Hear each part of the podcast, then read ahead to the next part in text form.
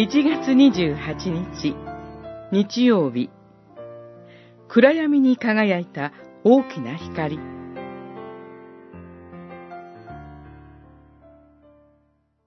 ゼブルンの地とナフタリの地、湖沿いの道、ヨルダン川のカナタの地、違法人のガリラヤ。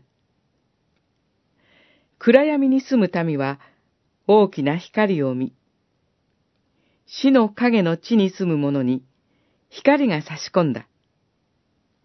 マタイによる福音書、四章、十五節、十六節。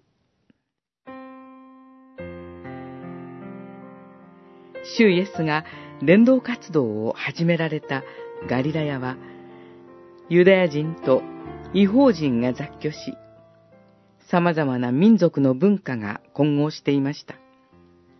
そのために、エルサレムのユダヤ人からは嫌われ、宗教的にも軽蔑と憎しみしか受けられない地になっていました。しかし、旧約聖書のイザヤ書に約束されていた通り、この地で主イエスは伝道の第一声を挙げられました。時は満ち、神の国は近づいた。悔い改めて福音を信じなさい。神が繰り返し予言して来られた救い主が天からこの世に来られ、いよいよその働きを開始されたのです。私たちは自分で選んで神の国に入れるようになったのではありません。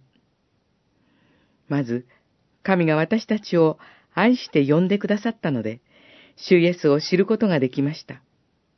それは一方的な恵みであり、神自ら私たちを罪の暗闇の力から引き上げてくださいました。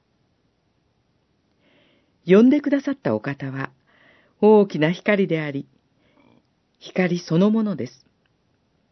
そして、罪の許しという福音の中に、生涯私たちを固く守ってくださるお方なのです。